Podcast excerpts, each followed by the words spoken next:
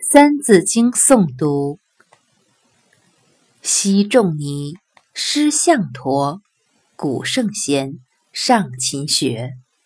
赵中令读鲁伦，笔记事学且勤。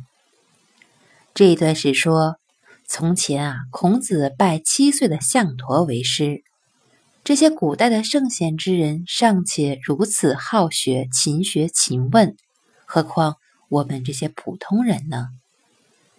北宋的宰相赵普一生研读《论语》，深得赵匡胤的赞赏。